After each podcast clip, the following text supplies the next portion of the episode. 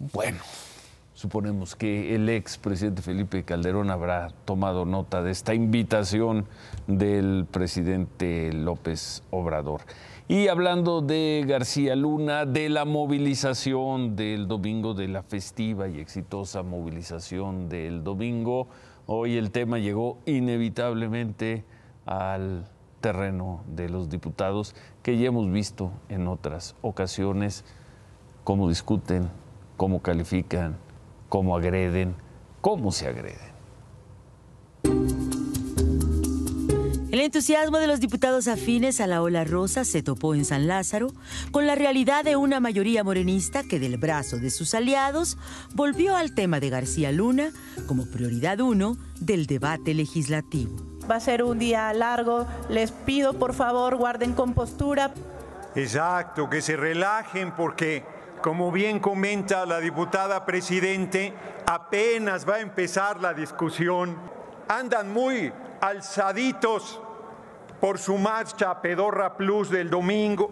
La oposición que asistió al Zócalo presumió sus cifras y le entró a la competencia de los supuestos cómplices impresentables. Quiero reconocer a los más de dos millones de ciudadanas y ciudadanos que sin utilizar un solo peso del erario y sin un solo acarreado nos concentramos el domingo pasado.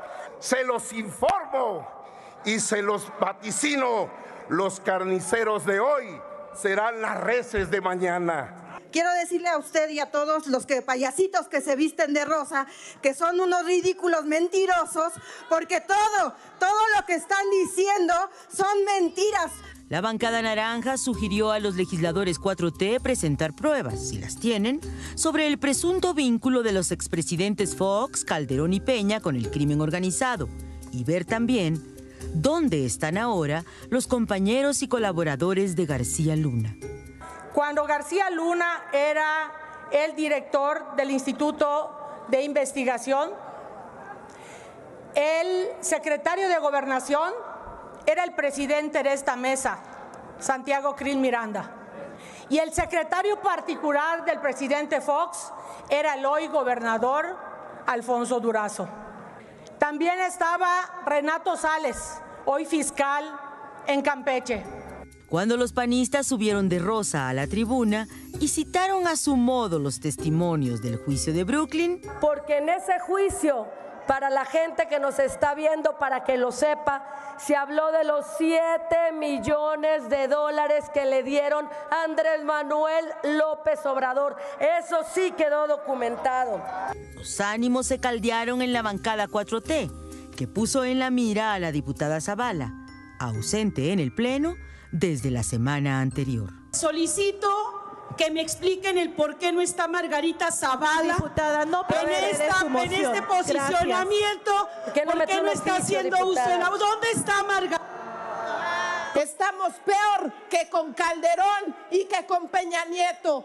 Pongan sus barbas a remojar.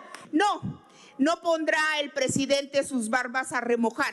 Quien lo hará es Felipe Calderón porque lo llamaremos a la justicia y vuelvo a preguntar, ¿dónde está Margarita Zavala que dé la cara en este pleno? ¿Dónde está Margarita Zavala? ¿Por qué no vienen a dar la cara? No sean cobardes. El principal cómplice de Genaro García Luna es Felipe Calderón y la complicidad de su esposa, la diputada federal Margarita Zavala. Narcotraficantes, narcodelincuentes y narcopolíticos.